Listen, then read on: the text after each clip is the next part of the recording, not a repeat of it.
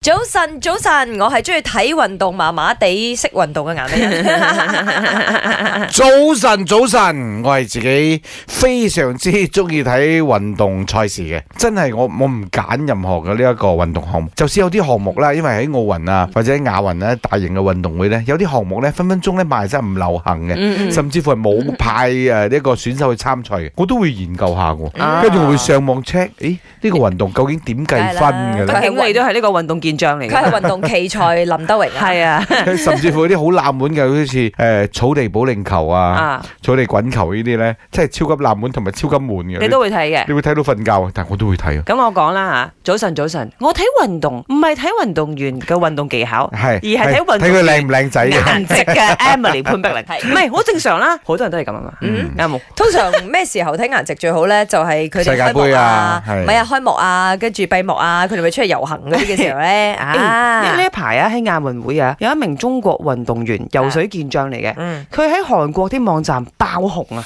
嗯就話點會有人咁靚仔㗎？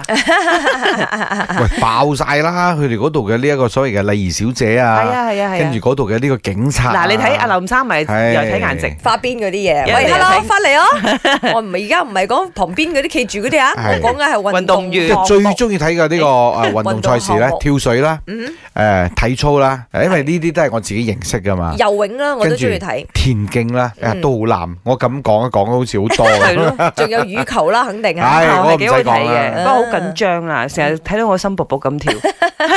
羽球好睇，羽球、嗯足球都 OK。嗯，因為足球又關你事唔。係因為足球係我身邊啲人中意睇，咁我跟住就會湊熱鬧咯。哦，嗯啊，我自己就係中意睇游泳，啊，即係田徑都係啦，我中意睇跨欄，嗯，跨欄很很刺激好嘅。好講技巧，啱哦啱啱係非常之講技巧嘅一個運動賽事。呀，係啦，唔知道大家係中意睇咩運動咧？